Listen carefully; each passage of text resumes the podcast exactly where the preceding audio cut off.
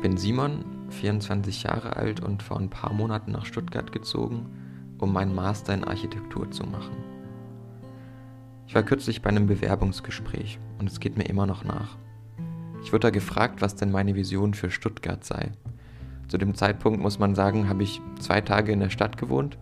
Ich kannte den Weg von der U-Bahn in mein Zimmer und den Blick aus meinem Fenster mit etwas Glück habe ich die Gläser auf Anhieb hinter der richtigen Küchenschranktür gefunden. Ich war so überfordert mit der Frage, dass ich einfach meinte, ich hätte darauf gerade keine Antwort.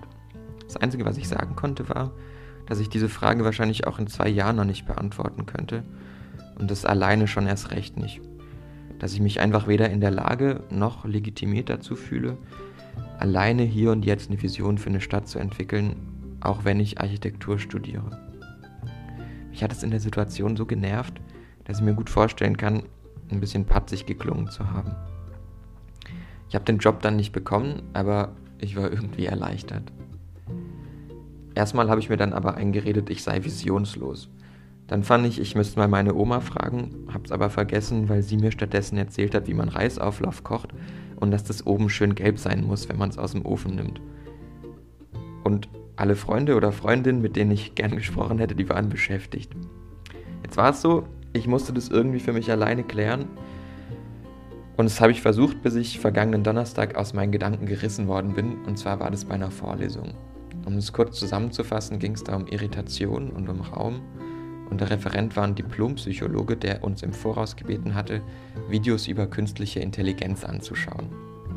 In den Videos und auch im Vortrag, da waren sich die WissenschaftlerInnen einig, dass Realität ein Konstrukt sei und dass das von uns als Realität wahrgenommene, dass es das in der Form nicht gibt. Die Behauptung basiert auf einem ziemlich logischen Gedankengang, nämlich, dass das Gehirn ja ständig damit beschäftigt ist, Reize von außen zu verarbeiten. Allerdings ist diese Verarbeitung immer Interpretation des Gehirns.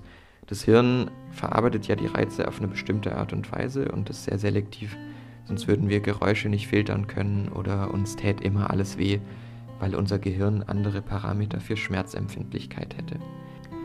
Ich glaube, viele hatten schon mal den Moment, in dem sie sich gedacht haben, dass es ja sein kann, dass die Person, mit der man eigentlich gerade über eine Farbe spricht, vielleicht eine ganz andere Farbe sieht, aber die trotzdem gleich nennt, weil wir alle gelernt haben, bestimmten Farben bestimmte Namen zu geben. Farben sind ja am Ende auch nur bestimmte Lichtwellenlängen, die auf unserer Netzhaut auftreffen und die dann durch elektrische Impulse über Nerven ins Gehirn kommen. Es kann sein, dass wir beide rot nennen, aber das für uns unterschiedlich aussieht. Die Menschen in diesen Videos, die nannten unsere Realität eine Simulation. Eine Multimedia-Novelle, die unser Hirn schreibt, um das Chaos und die Komplexität der Welt irgendwie zu ordnen. Der Gedanke, dein Grün ist mein Blau, den finde ich super faszinierend. Den Gedanken mit der Simulation, das ist ja der nächste Schritt, der hat mich beängstigt. Ich habe das dann weitergesponnen und kam zu dem Punkt, dass man dann am Ende ja auch gar nicht mehr sagen kann, ob die Welt um einen rum überhaupt existiert. Ob die Menschen, die uns begegnen, ob die Bewusstsein haben, ob, wenn ich einen Baum sehe, das eigentlich nur eine Interpretation irgendwelcher Reize ist, aber in Wahrheit, in der Realität, zu der wir keinen Zugang haben, das vielleicht ein Geräusch war. Also ich hoffe, das wird irgendwie klar. Wenn nicht, ist es auch okay, weil bei mir hat sich so eine Verwirrung aufgebaut, dass ich kurzzeitig dachte, wenn ich jetzt diesen Gedanken nicht mehr aus meinem Kopf bekomme, dann werde ich ganz bestimmt verrückt, dann werde ich irre. Ein Kumpel von mir, der meinte dann, ey, ich war auch mal an so einem Punkt und irgendwann habe ich mir gedacht, das bringt mir gerade gar nichts.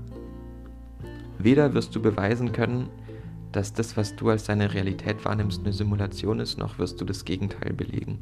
Es ist also in dem Sinn komplett irrelevant, sich den Kopf darüber zu zerbrechen, ob du in der richtig realen Realität, also die hinter der Interpretationsebene deines Gehirns, in einem blauen, blubbernden Tank mit leitfähiger Flüssigkeit liegst, der deine Neuronen so stimuliert, dass dein Gehirn sich daraus eine Welt baut, die so aussieht, wie sie es für dich halt tut. Er meinte daraufhin, er fände es aber faszinierend, dass er Sachen wahrnehmen kann und dass er mit mir sprechen kann, obwohl meine Welt womöglich oder sehr wahrscheinlich anders aussieht als seine.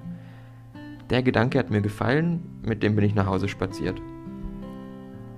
Ich habe so ein Buch in meinem Regal, das ich immer mal wieder ein bisschen, aber nie so richtig verstanden habe. Es geht darin, grob umrissen, ums Spazieren.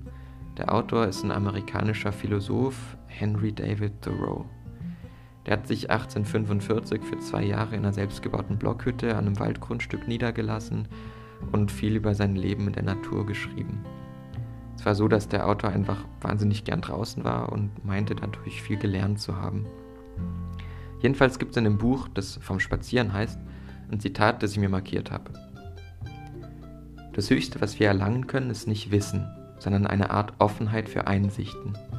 So viel ich weiß, ist dieses höhere Wissen etwas Unbestimmtes. Ein völlig neues, großes Staunen, wenn wir plötzlich erkennen, wie unzulänglich alles ist, was wir bisher als Wissen bezeichnet haben, wenn wir erkennen, dass es mehr Dinge im Himmel und auf Erden gibt, als unsere Schulweisheit sich träumen lässt.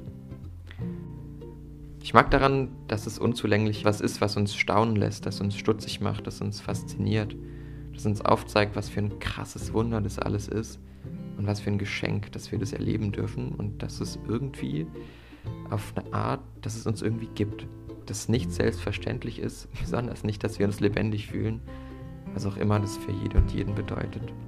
Und ich mag, dass es um eine Offenheit für Einsichten geht. Ich weiß zwar gar nicht so ganz genau, was es heißen soll, für mich heißt es aber gerade, dass es darum geht zu verstehen, dass es Dinge gibt, die man anders sieht, weil man in seinem Körper steckt, seine Gedanken hat, weil man irgendwie aufgewachsen ist und seinen Hintergrund hat.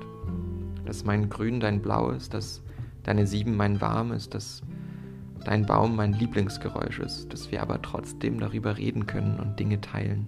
Und dass ich jetzt darüber staune, auch wenn ich gerade gar nicht mehr genau verstehe, was ich überhaupt gerade gesagt habe dass ich auch, wenn wir Dinge anders wahrnehmen, von der Wahrnehmung anderer lernen kann, weil es für die halt einfach anders aussehen muss, sich anders anfühlen muss und sich anders anhören muss. Und dass es was komplett Unzulängliches ist und dass es voll okay ist, weil es was ist, woran man teilhaben kann.